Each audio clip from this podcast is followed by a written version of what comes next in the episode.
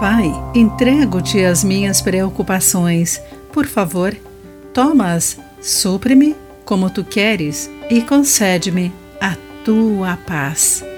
Olá, querido amigo, seja bem-vindo à nossa mensagem Pão Diário do Dia. Hoje vou ler o texto de David Roper com o título O Provável Lenhador. Quando estudante, cortei, empilhei, vendi e entreguei lenha por um ano. Foi um trabalho árduo e hoje tenho empatia pelo infeliz lenhador na história de 2 Reis, capítulo 6. A escola de profetas de Eliseu prosperou e as instalações se tornaram pequenas. Alguém sugeriu que fossem à floresta, cortassem troncos e a ampliassem. Eliseu concordou e os acompanhou. Tudo ia bem, até que a parte de ferro do machado de um deles caiu na água.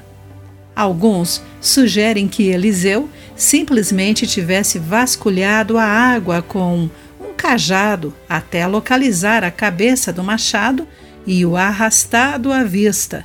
Isso, no entanto, dificilmente valeria a pena mencionar. Não, foi um milagre. O ferro do machado foi colocado em movimento pela mão de Deus e começou a flutuar para que o homem pudesse recuperá-lo. Esse milagre simples consagra uma verdade profunda. Deus se importa com as pequenas coisas da vida: machados, chaves, óculos, telefones perdidos. Essas pequenas coisas que nos causam preocupação. Ele nem sempre restaura o que foi perdido, mas nos entende e conforta em nossa aflição. Além da convicção da nossa salvação, a certeza do cuidado de Deus é essencial. Sem isso, nós nos sentiríamos sozinhos no mundo e expostos a inúmeras preocupações.